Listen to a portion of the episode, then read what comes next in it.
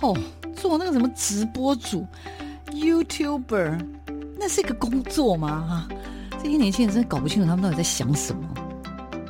大家都说直播主很赚钱，切，哪有那么简单？网络社群媒体崛起，传统媒体死定了吗？直播平台真的像你想象中的色情满满？它的真实情况到底如何呢？时下你不可不知的科技应用与社群发展，科技社群敲敲门，带你推开趋势的大门。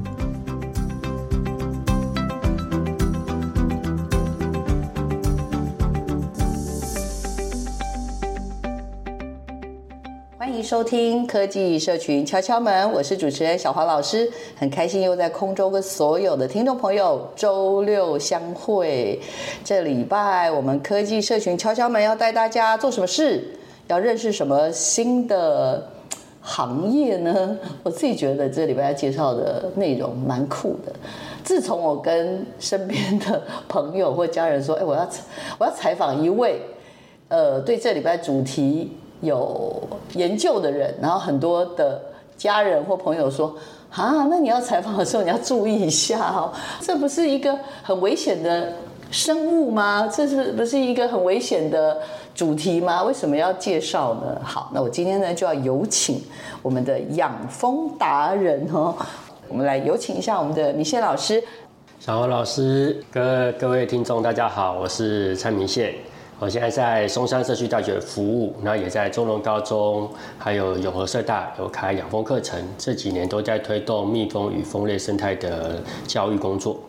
蜜蜂跟生态教育，要不要先打破我们的刻板印象啊？因为我看好多影片里面有一些什么从意大利还是什么各其他国家来的蜜蜂，其实他们并没有很凶猛，对不对？所以我们到底发生什么事？我为什么那么怕蜜蜂？我觉得可能是我们从小的一些呃片面的资讯，还有媒体的一些片面的报道，对于蜜蜂有这样的印象。我们对蜜蜜蜂印象就不外乎它会生产好吃的蜂蜜啊，嗯，然后它会帮我们人类授粉啊，嗯，然后接下来大概就是它会叮人了，嗯，对。其实蜜蜂在其实我们的生活当中，其实占有很重要的角色。小时候我们看那个卡通啊，嗯，都觉得那个毛毛虫啊。是很可爱的角色，对，好，然后在卡通里面那个蜂还会叮得很凶，嗯，但真实的世界不是这样，真实的世界那个毛毛虫都在吃人类种的菜，哦，没有，然后可是蜂都在帮人类的忙，它帮我们授粉，有些蜂类还会去抓毛毛虫，去平衡生态。对，其实我们对于蜂的印象都处在一个很片面、嗯，很刻板的一个状态底下。是我们常有些人会说蜜蜂是人类的好朋友啊，因为它帮我们授粉啊，我们吃它的蜂蜜，吃它的花粉，吃它的蜂王乳，哦，采它的蜂胶。可是。当蜜蜂出现在我们生活周遭的时候，反而很多人会想要它一九九九，把它赶走。但是其实这个惊慌失措，有的时候是来自于自己的想象。嗯嗯，我们不会忽视蜂蛰带来的风险。蜂蛰，对，我们不会忽视蜂蛰带来的风险。嗯嗯嗯。但是也没有必要放大内心的恐惧，因为恐惧来自于未知啊。嗯，懂懂。对，我们又不了解它嘛。我们我们其实可以在市场啊，在很多的管道买到蜂蜜，可是我们都不了解蜂农在做什么。就是这个产业好像就是一个很神秘的事情，嗯嗯，所以呃，我从澳洲回来之后，因为我在澳洲啊养蜂一年多，嗯，那时候回来之后就想说，呃，如果我可以在呃社区大学哦，或者在一些成人教育平台推动蜜蜂生态教育的话，也许可以借由蜜蜂这个生物，让大家了解哦蜜蜂跟环境之间的关系。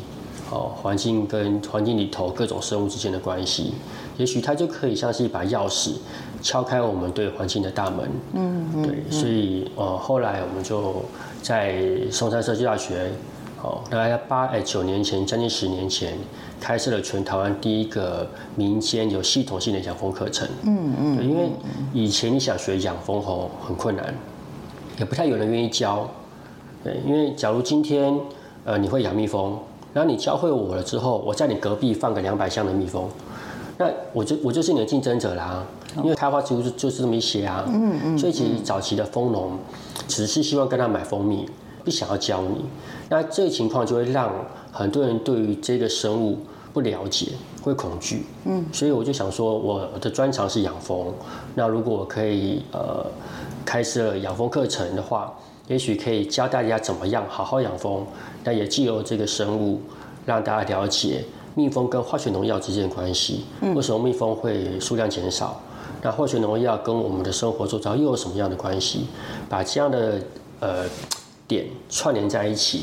这样子，也许我们就可以更友善的对待不同的物种，跟我们生活周遭的其他的生物。嗯、老师，搞不好我在猜，老师应该有能力可以跟蜜蜂讲话。其实，其实台湾会养蜂，台湾会养蜂的人很多哦。就是养蜂，台湾其实，在农业这个领域上面，其实已经不输其他国家。是是。对，台湾在从日治时期，日本人留下来的很多这个农业技术，嗯、一直到我们政府这个推动上面，其实缺的是那个。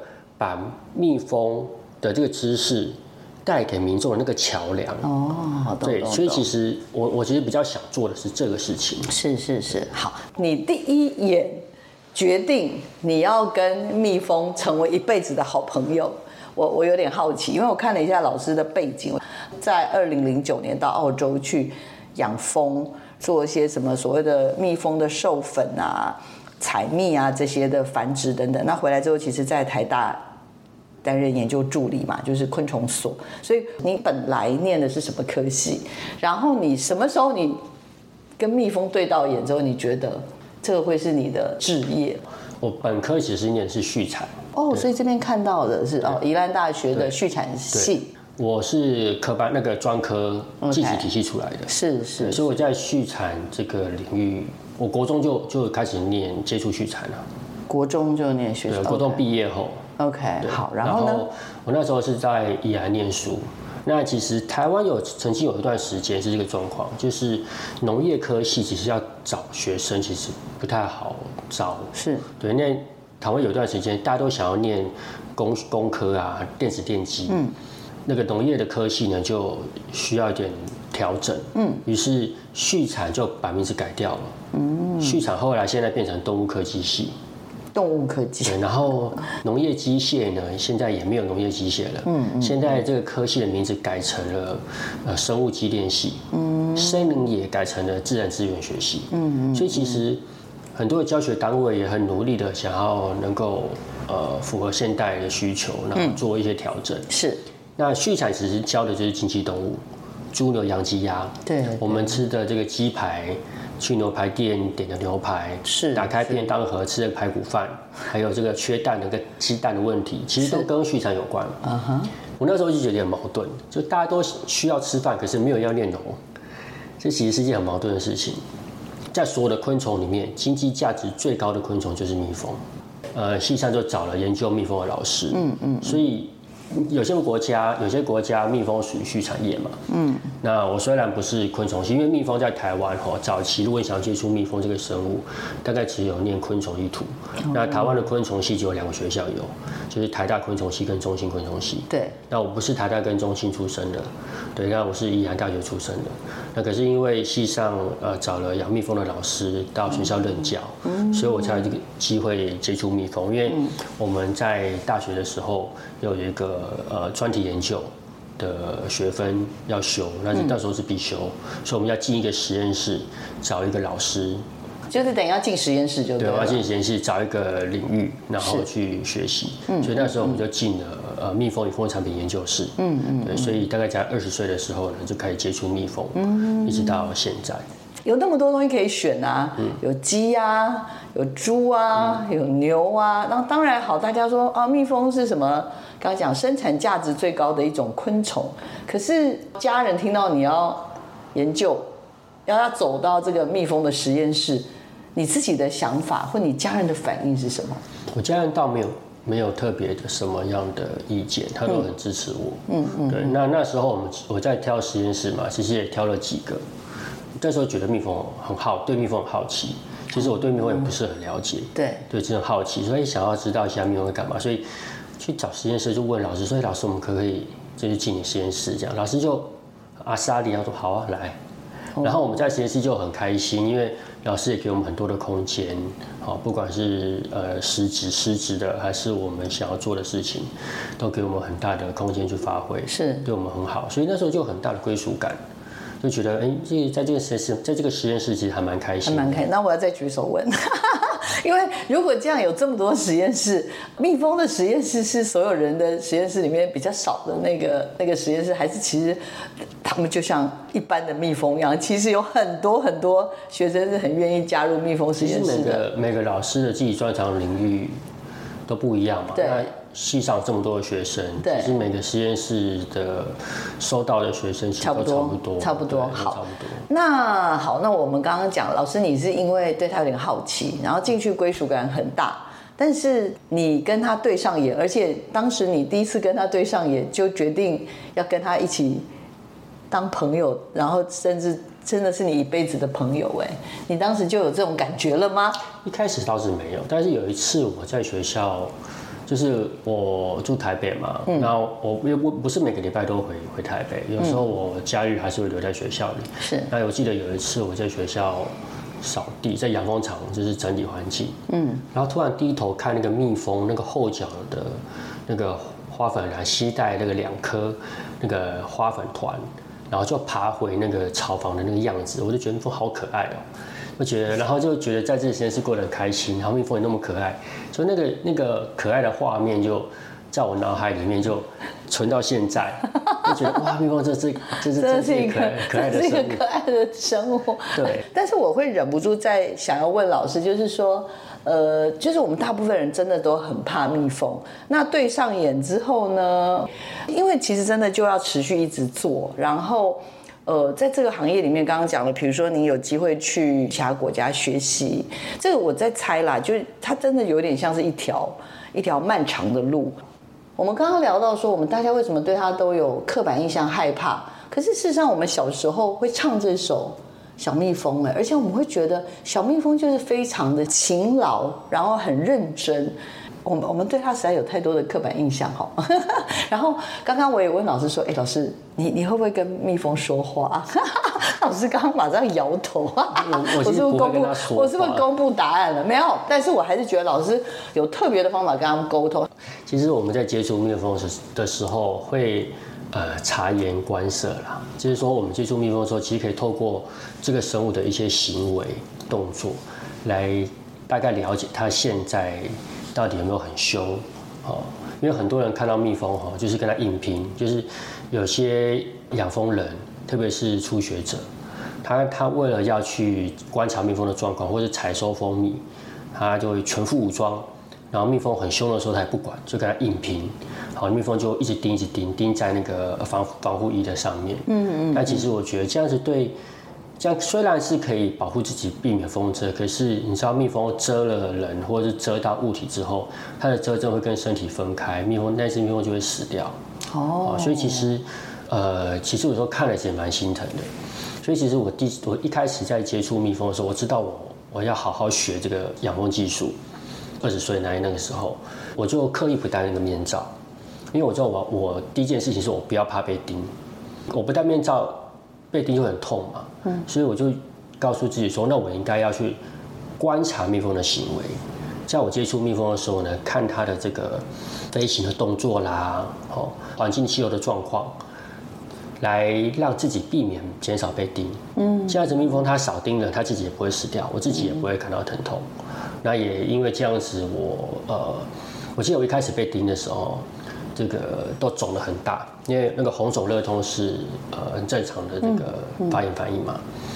好，那一开始就我就说啊，那我就我就一定要接受这个事情，被叮就被叮，因为我大部分的人其实被叮红肿热痛是正常的，只有极少数的人他对蜂毒有严重的过敏。那这种所谓的急性的严重过敏，就是大概一个小时内会出现这种。昏厥啦、呕吐啦，甚至呼吸困难。困难对，然后这这个这种比较少，大部分人就是疼痛这样。好，那我就觉得我我自己就是呃这一类的人，所以我就会一开始会很肿胀，会疼痛。好，可是慢慢的我可能就也习惯那个蜂毒，所以从一开始肿胀个一个礼拜，好，慢慢的哎变成只肿胀五天，好，变成肿胀三天，好，慢慢的那个红肿热痛的状状况就慢慢慢慢的减少。我就发现，我开始对于蜂毒的这个反应呢就没有这么剧烈了。哦，那也透过跟蜜蜂的观察，了解蜜蜂的习性。嗯，所以现在接触蜜蜂，基本上都蛮的得心应手的。嗯，对，不会跟他硬拼。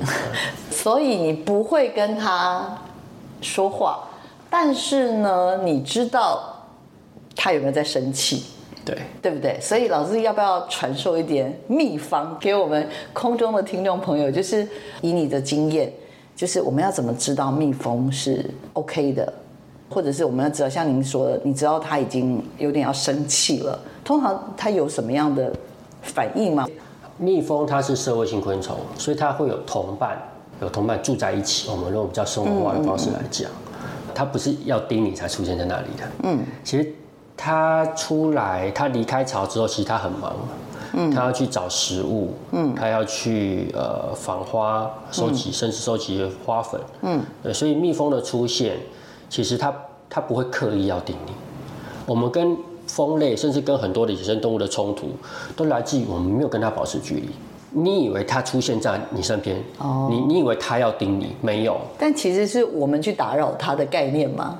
例如说，它蜂巢在哪里？我们好奇靠去过去看。哦。他有，你知道有人跑到你家，没有经过你的同意，嗯，就去弄坏你的家具，打破你的窗户，弄坏你的这些东西，你会生气啊？你跑到，嗯、你到跑到蜂巢家，碰到它的蜂巢，会生气。嗯。那蜜蜂通常会很严重的这种群起而攻，是因为你离它的巢很近，它会通知它的同伴。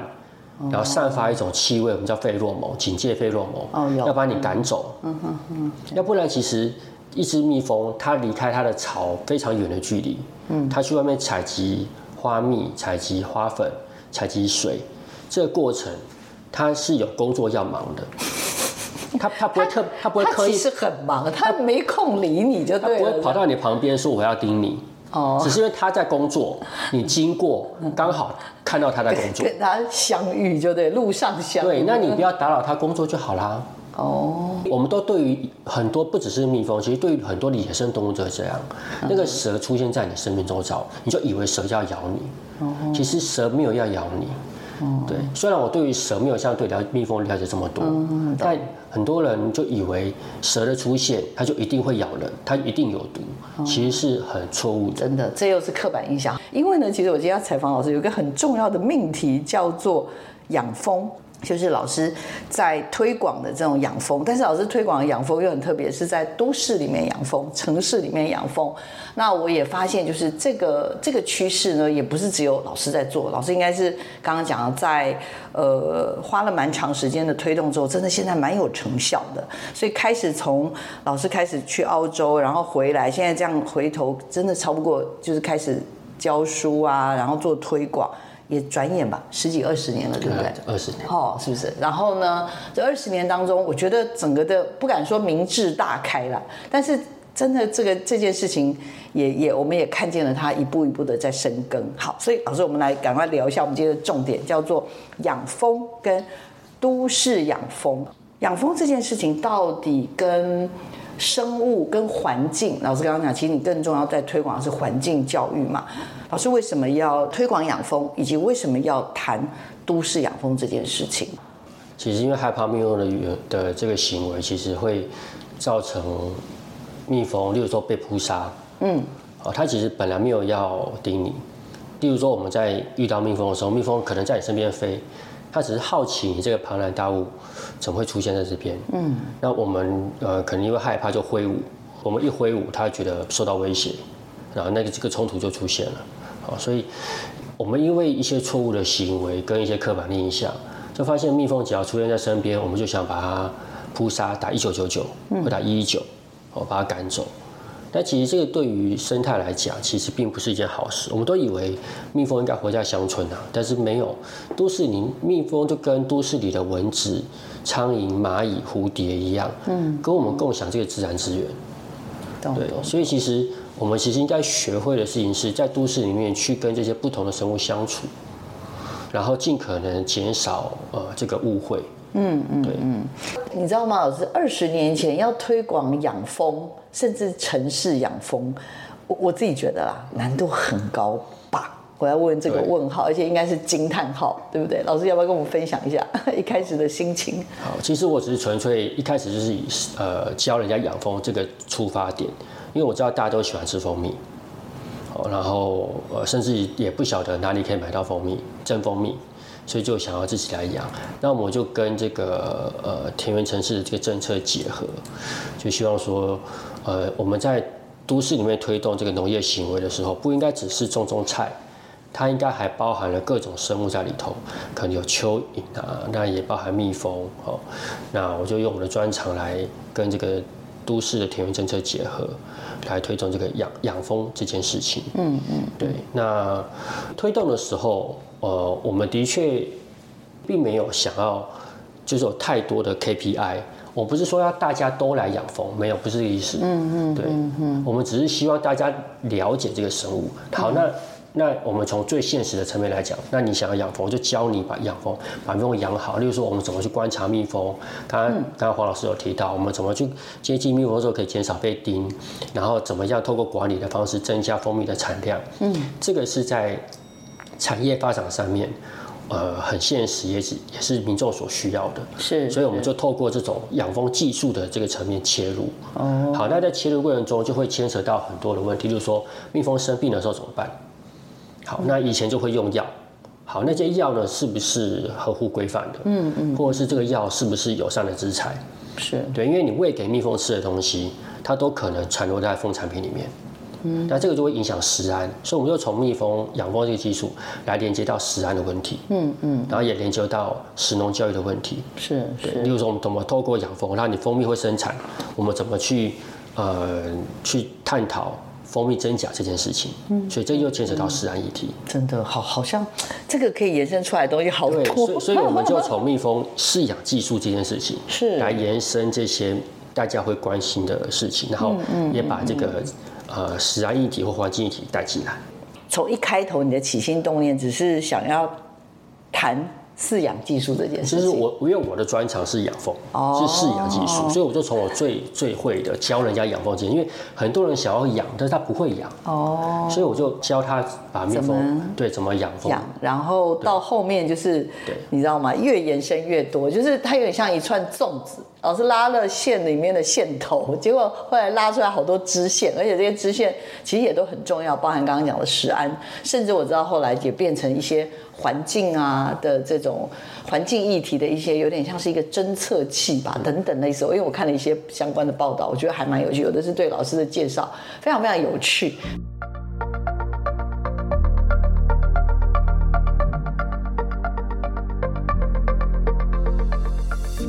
各位听众，大家好。呃，今天想要跟大家讲什么叫做蜜蜂？哈，在蜜蜂，它其实是只会把蜜存在巢房里面的。我们在怎么会把它叫做蜜蜂，严格来说就是分类在蜜蜂科蜜蜂属下面的才叫蜜蜂。但其实大部分的花蜂类，大部分的蜂类呢，其实不会把蜜存在巢房里面，它就是肚子饿了吃一吃。然后就休息，明天肚子饿就继续去花朵上采集。好，所以会把蜜存在巢房里面的这种蜂类其实不多，蜜蜂只是少数的几种而已。好，所以不能把所有的看起来黄黑相间，会停在花朵上会嗡嗡的都叫蜜蜂哦。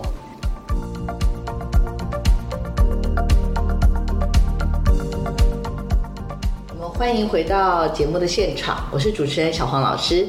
在今天我们节目的现场呢，来的贵宾是我们的呃蔡明宪老师。蔡明宪老师呢，目前呃服务于松山的社大，是植蜜跟养蜂班的讲师，也是社大的养蜂计划的发起人哦。我看老师资料的时候，我就在猜啦。老师说他有去澳洲养蜂哦，我当时直觉啊，就是我在猜，就是可能跟打工度假有点关系，因为我有非常非常多的学生。可能在人生的某一个阶段，就会选择说：“哎，我要去打工度假。”有很多学生是采果子啊，有很多同学可能就去超市啊，做一些不一样的尝试。那我们的米线老师很不一样。刚刚有聊到说，宜兰农工到技术学院，到宜兰大学，在那边念书了八年，工作了，也当时是在这个什么宜兰宜兰社区大学罗东校区，现在的罗东社大，罗东社大工作了三年，所以有工作，但是呢，却选择去澳洲。呃，打工度假又跟一般人的选择又不一样。老师没有选择刚刚讲的去采橘子啦、采水果啦，或者去超市啊等等，那各各种都有。因为我我听过的选项太多了。老师要不要跟我们聊一聊这那时候的心情的转换？我我那时候在宜兰社大罗东小区，现在罗东社大工作嘛。那时候我大概要大概三十岁左右。嗯，好那。呃，打工度假的的资格至少在澳洲，就是你三十岁前，哦，你都可以出国。所以那时候我一直很想要去外面看一看。嗯，当时我不晓得我可以做什么，但是有那种不安于世的心情，就觉得想要去看一看。所以。我后来知道了这个打工度假机会之后，我就很快的申请了签证。嗯，好，那签证很快就下来了，因为我其实蛮早，我是比较早期去的。是是是。可是签证申请下来之后，我一直犹豫了很长一段时间，因为我呃稍微打听了一下，去那边工作都做什么事情。嗯，好，那都是都是比较劳务的性质。嗯，就是刚刚说，比如说什么洗盘子啦，嗯、然后去搬一些东西，或者是什么去屠宰场啊等等做这些事情，OK 了。好，那如果你想待在都市的话，大概就是餐厅，嗯，好，洗盘子，或者是你去饭店做 housekeeping，嗯，好，就是打扫的工作，好。但那时候我就觉得有点犹豫，好，因为我我待过的社大，至少目前为止我待过的社大都蛮有社会责任的。他有很多的社会理念跟理想，嗯，啊，那我就觉得，我为什么要离开一个有社会责任的工作，跑去国外洗盘子？啊，这件事情就让我觉得很矛，也不是矛盾，就是很犹豫。当然，每一每个工作都很重要，洗盘子也很重要，每个职位都非常的有意义。可是当时做那件事情，没办法呈现我个人价值，所以我我其实犹豫了很久。后来我就想说，澳洲。它是一个农业大国，很多农产品出口。那我相信蜜蜂应该也是一个很重要的产业。那我在大学是学蜜蜂的嘛，我会这个专业，所以我就想说我要去澳洲找养蜂工作。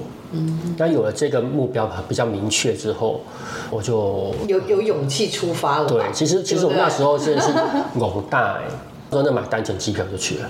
哦，我那时候觉得就是我还没找到风风风源，都都没有。我那时候就觉得很想冲去，对我那时候就很想很想去出国看看。那时候真的有点不安于世，就那个内心蠢蠢欲动，就觉得我应该去看看什么。那时候年轻，所以内心有很多的矛盾，或者很多的不晓得要该怎么办的那种心情。我既然选了这个方向，我就很想要在那边。好好工作，好好生活，好好做一件事情。嗯，所以我很冲动的就买了单程机票，我就去了。我只带了好像非常非常少的钱，对，我就想要这边待一年。哦，对，这是很冲动的一件事情。好，那我就有点生活上的压力。我刚下飞机的时候都还没有找到住的地方，我住的地方那个 backpacker 是我下了飞机才开始找的。嗯，然后到了 backpacker 之后，我就想办法去布告栏看有没有什么工作，去想办法找。我拿的签证是打工度假签，可是你只是有工作资格，可是别人为什么要用你？你你一个台湾的年轻人去，你是跟全球的三十岁一样年轻人竞争哦。对，所以你有什么优优秀的条件让人家用你？所以说老实的，我第一份工作不是养蜂工作，一定不是啊。我第一份工作是摘水果。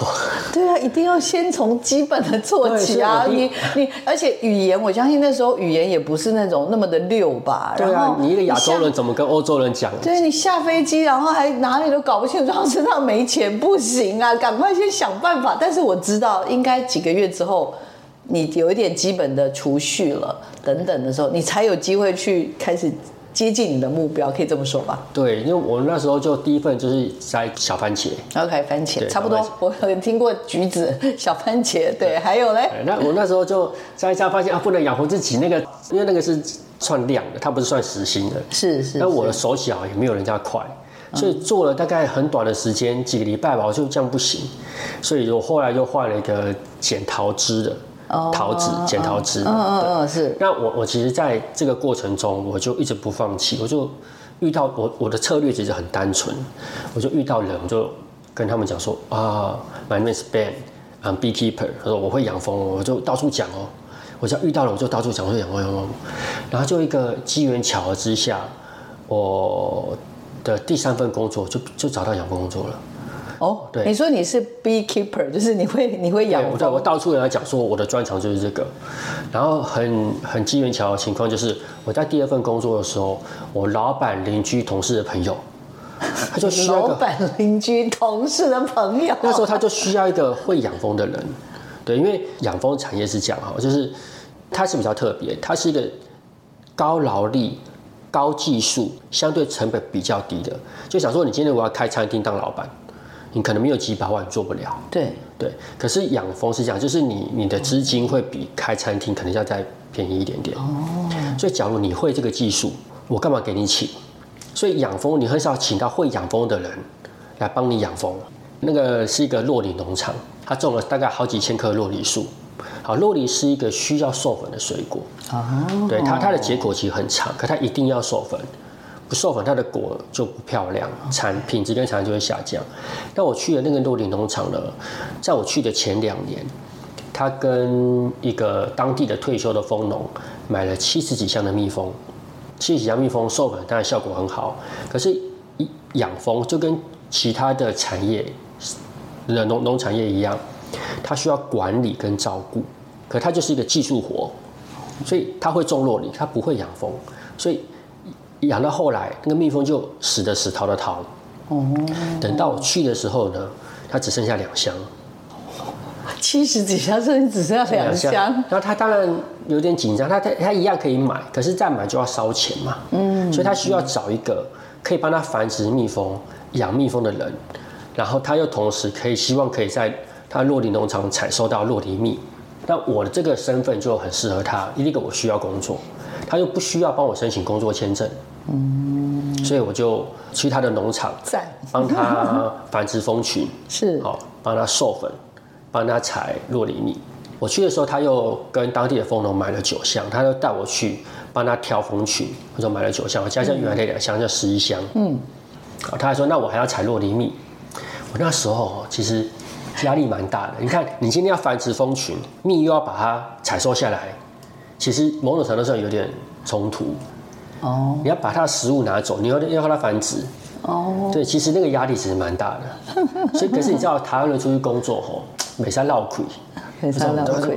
老板说什么说，吼，可以，可以，OK，I can do it。这个这个一可以下去，压力就很大。我记得我第一次做梦梦到的养蜜蜂就是那个时候。我白天六点起床，然后开始工作繁殖蜂群，然后照顾蜂管理蜂群，然后甚至还。下午还帮忙做其他的农活，我还可以帮忙摘水果什么。我在我的农场就是很好，全方位就对了。因为我们是农校出身的嘛。嗯。然后晚上在睡觉的时候梦到我在繁殖蜂王，然后晚上醒来之后就继续做。我那时候压力很大，因为整个农场的这个果树的授粉就靠我一个人了。哦。对，其他其他的同事不会做个技术，不会这个技术。哦。所以我那时候压力蛮大的。呃，自己也够努力，然后老天也蛮帮忙的。我记得我在那边待了四个月，哦，七月到十一月。嗯。等到十一月的时候，我就清点这个我我养的蜂群，变六十五箱。哇！我就原来的六倍，然后逼近他当年。对，买的时候。买的所有的箱数。酷哎！我那时候就觉得哇，真的是也是要有小小的成就感。真的很爽哎，觉得我怎么那么棒啊，对不对？那时候压力其实蛮大的，但是 就是有有做到一个成绩。那那时候老板就想要留我，嗯，可是猜应该是吧？然后嘞，好，问题来了，我我的这个呃 Working Holiday 的签证哦，顶多留两年。我可以当地申请二签，我的确也在澳洲申请二签的，不过那时候后后面的事情啊，那我就刚我刚工作嘛，我就问他说，那如果签证到期怎么办？结果那个呃农场的主人就说，那你不要申请学生签，我就会觉得不对劲，就是我来这边又不是念书哈，那如果就算呃申请到了学校。我也要以学校课业为主啊，对啊，对啊，我不可能打工。那你工作，所以说打也不可能工作时间太长。我打工超过一定的时数，那就黑工啦。嗯，对。所以我就觉得，嗯，这样不好。所以我后来就离开了那个农场。我其实我到现在都不知道那个农场蜜蜂怎么了，我就觉得哦，我做我尽到我的责任了。哦，对，后来就离开。然后离开之后，嗯，就是也休息了一段时间。哦，有继续在澳洲吗？继续在澳洲，对，继续在澳洲。我在澳洲就休息了一段时间，跑到了雪梨去找朋友。好，那段时间休息的。差不多之后，我就觉得我应该找第二份工作了。但有了第一份工作之后呢，你找第二份工作就相对容易，因为你有当地的工作经验。所以我在我的履历上面就写了我在什么农场做了什么样的事情，我会什么东西，我的成绩是怎么样，然后就开始投履历。那那时候就呃在塔斯马尼亚，嗯，然后澳洲南边有一个岛叫塔斯马尼亚岛，哦，大概面积跟台湾差不多，是台湾的一点五倍大。那那时候他们需要一个啊会养蜂的的帮手，嗯，所以我们那时候就去。他去了之后，我才见识到澳洲养蜂产业的规模。在台湾哈，如果你要当一个职业蜂农，哦，就是说你你只靠养蜂，不做其他工作，要养活一家老小，那最低的门槛是一百箱。那台湾的职业风农哦，就是一对夫妻经营，然后以一一户一户来算的话，呃，职业的规模大概是两百到四百之间。好，那你说四百以上的规模有没有？有，但是很少。你说四百、五百、六百以上都有，但是那个规模越大，那个户数就越少。嗯，对，平均来讲，我们讲平均值啊，平均值大概是四六两百到四百之间。那我在塔斯马尼亚那个地方的这个养蜂规模，他一对夫妻经营，那当然也请一个几个帮手。他那个蜂场有一千六百箱蜂群，哇！然后那时候刚好我去的时候是当地的采蜜季节，所以他们缺人，那就希望我去帮忙采蜜。好，你知道那个工作真的是。累到厌世，厌世，累到厌世。对，我的那个老板，他是三代还是四代的养蜂人，就是养蜂世家。哦，然后呃，你在澳洲人讲话哈，他有一种口音。我们在台湾学英文是美式英文，嗯，K K 音标哦。可是澳洲人的这个口音比较重，对，然后他有一音是含在嘴巴里的，这样，就是声音其实并不是像我们听的这个英国英美式英文。的那个口音，嗯，所以一开始那个听力上是蛮吃力的。然后澳洲人有时候会用一些呃简化的字，例如像是 university 或者讲 uni，vegetable 讲 veggie，mushroom 讲 mushroom，然后又会有一些很特别的单字，例如说 bush tucker，就你什么叫什么叫 bush？就是你根本就没有在台湾学过这种当地的俚语。嗯我那我那个老板呢，就会这个用很快的语速，用一个很复杂的句子结构，然后用很特殊的单字，对我来讲特殊，来交代那个事情。哇，我就天啊，猛！我理解，我就会问他说：“帕登，那请再讲一遍。”他以为我没有听清楚，所以要以同样的语速、同样的句子结构跟同样的单字再讲一遍，我就傻了，你知道吗？他就骂我说：“You not listen to me。”我心想说，我有听啊，我努力要听啊，不？那我那个老板呢，就很大只，然后壮得跟牛一样，我两倍大，他都有严重的起床气。我那时候住在那个农场里面，那我本来是三餐要自理，可是呃，信也不信。就是我我这个住的 caravan 就是那个露营车的瓦斯坏掉了，所以我就老板娘就说，那你来跟我们一起吃，我就省下那个吃饭钱。哇，跟老板吃饭真的压力，我们工作累到我不止累，老板都累，每个人都累，因为那个采蜜期真的是跟打仗一样。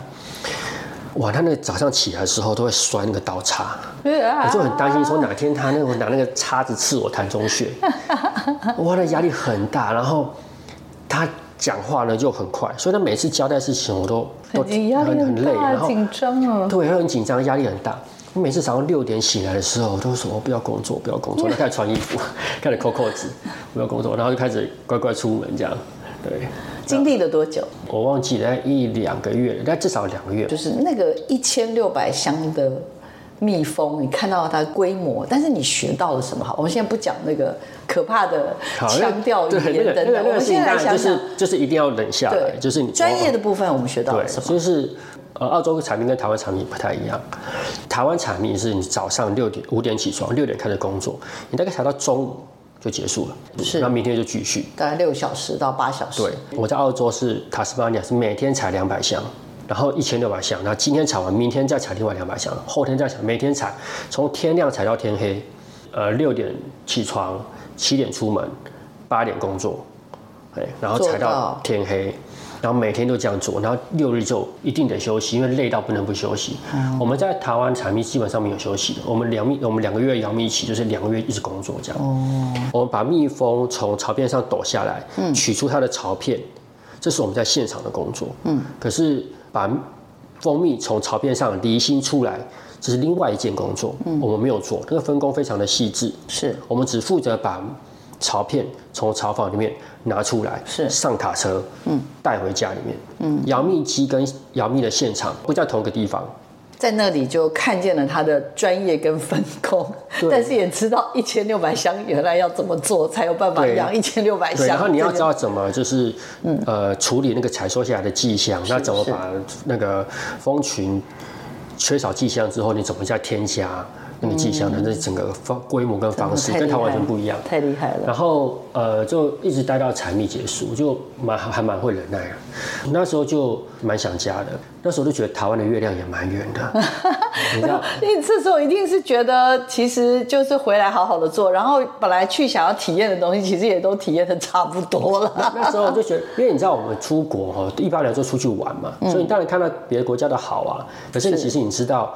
每个国家都有他自己的问题，对，所以那时候觉得 蛮想回台湾，好尤其就是过年。其实我们刚刚讲最早有聊到，就是养蜂这件事情，它其实有点像是一个环境的侦测器。到底城市养蜂跟在一般乡村养蜂是有什么差别吗？我的意思说，为什么人家会认为有点环境侦测这个概念？呃，其实蜜蜂某种程度上来讲是一个环境指标。它的飞行半径是二到三公里，对吧？飞行半径，对，飞行半径二到三公里。是，所以其实你只要去分析，呃，蜂蜜跟蜂花粉里面的成分，就可以知道这个半径二到三公里。大概会有什么样的物质？嗯，有一个环境背景值。其实宜兰大学也做过研究，采收全台湾各地养蜂场所采下来的蜂花粉，嗯，结果发现里面有很多的那个化学农药残留。哦，对，也就是说，我们台湾在惯行农法这件事情上面，其实用了非常多的化学农药。这些化学农药残留在环境中，其实对于环境来讲是一个很大的负担。哦，那呃也会影响食安。所以，呃，台湾现在讲蜜蜂现在越来越难养。其实，实际上我们在养蜜蜂也的确越来越难养。真的哦。那有一个很大的原因就是，呃，我们化学的化学农药，呃，过度过度使用，不当使用。再就是越来越多人养蜂，结果环境的环境中的蜜源植物没有相对增加。嗯。对，就是僧多粥少。嗯嗯，反而把他们我们养完还把他们饿死了，我们把它繁殖完，结果他们没东西可以采。其实养其实养蜂不见得能够保育蜜蜂。嗯嗯嗯，很多人觉得哎养蜂好像可以保育蜜蜂，其实这个这个其实不是应该这样讲。是是，因为我们换一个角度来谈，就当你的你的蜜蜂养养养养了，后来你的养蜂场附近有不当的使用化学农药，然后你养蜂的附近都没有蜜源植物。你养它，它也会死掉啊。对对对，其实我们、哦、我们今天想做的事情是，其实你应该去善待那个环境，你的环境保护的好，嗯，好，蜜源植物增加了，嗯，其实你的呃栖地处在一个友善的状态，那么生物自然会回来。对，老师虽然在。在很多地方，包括社大这边在做养蜂班，然后有养蜂计划。但老师，我相信他的目标不是叫大家都来养蜂，是养蜂这件事情的背后，它其实是一个对于环境的一种觉察。没有一个好的环境，其实你养蜂也真的就是害了它。那我们人类也是一样，我们不要以为说我们就过这样生活，其实没差。事实上。蜜蜂有点像是一个刚刚讲的嘛，有点像是一个前哨站，是一种侦测。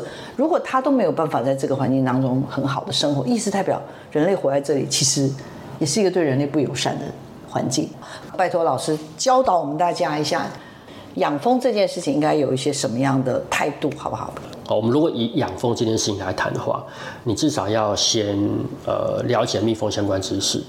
啊，如果你没有相关的背景，生物学相关知识，你其实很容易养死。养蜂的过程中，你要有一些基本的概念，就是蜜蜂可能生病，但是你你今天要处理蜜蜂生病的时候，你应该要用比较友善的方式来处理它。我们现在遇到一个问题是，现在很多的电商、网络平台，它将会贩售的一些药物，其实不见得是合法的。嗯，那其实你把这些来路不明的东西给蜜蜂吃的时候，其实会造成食安上的问题，甚至这个让你的那个蜜蜂不见能够治疗你原来的病。嗯，所以我觉得基本的用药观念，还有了解蜜蜂的相关知识，对你养蜂这件事情来讲，会比较有帮助。是对。那如果你你如果没有想要养蜂，那你只是对于透过我们这个节目，你想要对蜜蜂友善一点，那我觉得你可以多种的蜜源植物，多种一些蜜源植物，蜜源植物，对，让这些蜜蜂甚至其他的花蜂类。都有食物来源，然后你在你的生活的行动中，可以去支持友善小农，消费行为可以改变生产行为。嗯，这些友善的小农用友善的方式生产作物的时候，他都不会用这些化学农药来处理他的农作物。嗯，那化学农药的减少，对于蜜蜂来讲是有正面的帮助的。是，那我们可以透过这些呃消费行为的方式，让这些友友善的小农。有更多资金可以继续善待土地，让整件事情有一个正向的循环。嗯，懂懂。所以不是要大家每个人都来养蜂，你其实应该是在这过程中先去支持有已经在做这件事情的友善小农，然后那当然还有刚刚讲，如果有可能自己的小花园或自己所身处的环境里面，我们让它有更多的怎么讲？所谓什么有蜜源的植物，是不是？我希望大家啦，在这个过程当中，也跟小黄老师一样哦，也学到很多关于养蜂方面的知识。当然。米歇老师背后的这个很励志的故事啊，小黄老师听了也觉得蛮感动的，为蜜蜂做了这么多的努力，呃，希望大家也喜欢。这次是我们关于养蜂这件事情，关于蜜蜂这件事情的第一次的学习哦，也谢谢听众朋友支持我们的这样的一个节目，也请这个米歇老师有机会再次来到我们的节目现场哦，哈啊，谢谢米歇老师，谢谢，谢谢，谢谢，我们下礼拜见喽，拜拜。